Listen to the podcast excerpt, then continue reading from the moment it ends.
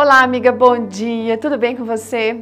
Hoje a gente tem uma história tão graciosa de perceber como Deus alcança as pessoas que estão aflitas e como Ele faz e cria meios para que elas possam conhecê-lo.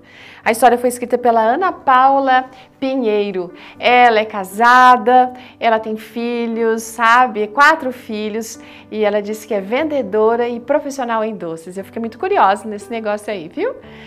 Bom, a gente tem a ideia de que o modelo de família que Deus tem para o mundo, baseado na palavra de Deus, é que os pais sempre acompanham o crescimento dos seus filhos. Mas isso não foi o que aconteceu com a, com a Ana Paula, não. Ela teve uma infância bem atribulada, ela foi criada pela avó, tia e mãe. E diz que o ambiente não era nada fácil. Tinha muita tristeza, rancor, ah, mágoas, né? Muitas vezes ela sentia assim como fosse um peso para a vida daquelas mulheres, de tantas palavras ruins e atos assim que manifestavam isso, como se ela não fosse uma pessoa bem querida naquele lugar. E ela tinha então muita tristeza no coração. Às vezes ela chorava, pedia para Deus inclusive para morrer. Tamanha tristeza que havia na sua vida. Mas enfim, um dia ela foi convidada por um rapaz para assistir assistir uma série de evangelismos. E ela foi assistir aquelas reuniões. E ela comenta que no primeiro dia, logo, ela foi tão bem recebida. E quando aconteceu isso, gente, deixa eu falar, ela tinha 14 anos, tá?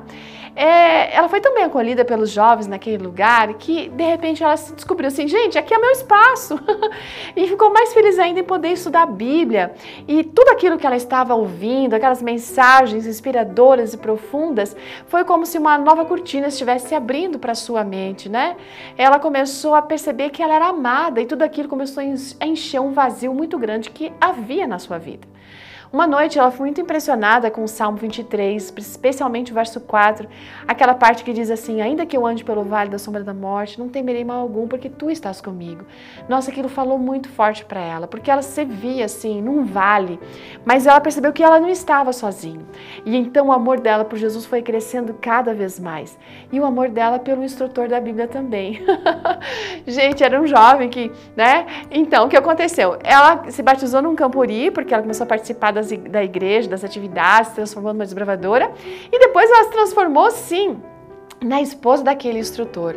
Com muita alegria, ela diz que Deus respondeu suas orações. Ela queria morrer? Sim. E Deus respondeu? Sim, porque ela morreu para o mundo. Ela morreu para aquela vida de angústia e renasceu para uma nova vida onde reina perdão, amor e esperança.